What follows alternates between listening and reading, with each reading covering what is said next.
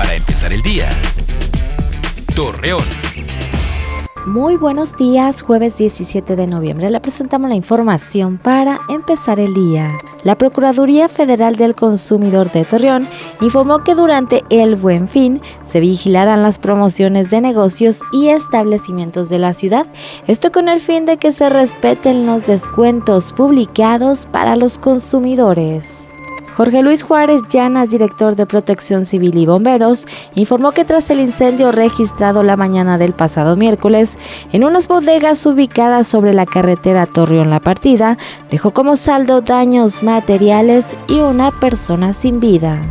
Iván Torres Chávez, titular de la Dirección de Seguridad y Protección Ciudadana, informó que para el tan esperado evento del Buen Fin se intensificaron los rondines de seguridad en el municipio de Gómez Palacio, principalmente en instituciones bancarias por el posible adelanto de aguinaldos. A pesar de los reportes realizados al sistema descentralizado de agua potable y alcantarillado, vecinos de la colonia Las Julietas de Torreón manifestaron que trabajadores de la dependencia no han dado respuesta y no acuden a reparar una fuga de agua potable que lleva más de un mes.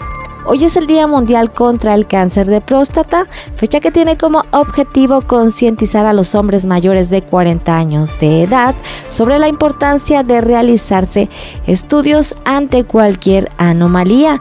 Esto con el fin de detectar este padecimiento a tiempo y pueda ser curable.